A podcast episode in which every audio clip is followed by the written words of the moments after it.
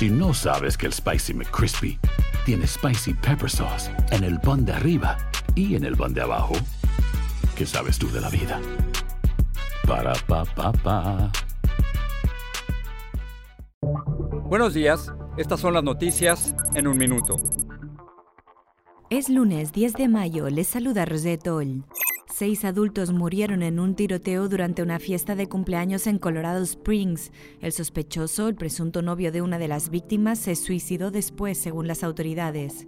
El cierre del oleoducto Colonial, que proporciona casi la mitad de la gasolina que se consume en la costa este, continúa cerrado por tercer día, despertando temores por el posible impacto en el precio del combustible. El grupo ruso DarkSide podría estar detrás del intento del ciberataque que obligó a cerrarlo, según fuentes citadas por AP. En Estados Unidos, el 45% de la población ha recibido la primera dosis de la vacuna contra el COVID-19 y un 34% están completamente vacunados. Los índices positivos apuntan a que el uso de mascarillas se pueda relajar próximamente, según el Dr. Fauci.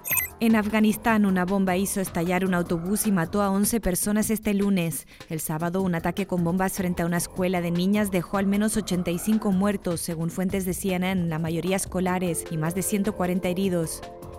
Más información en nuestras redes sociales y univisionoticias.com. Si no sabes que el Spicy McCrispy tiene Spicy Pepper Sauce en el pan de arriba y en el pan de abajo, ¿qué sabes tú de la vida? Para, pa, pa, pa.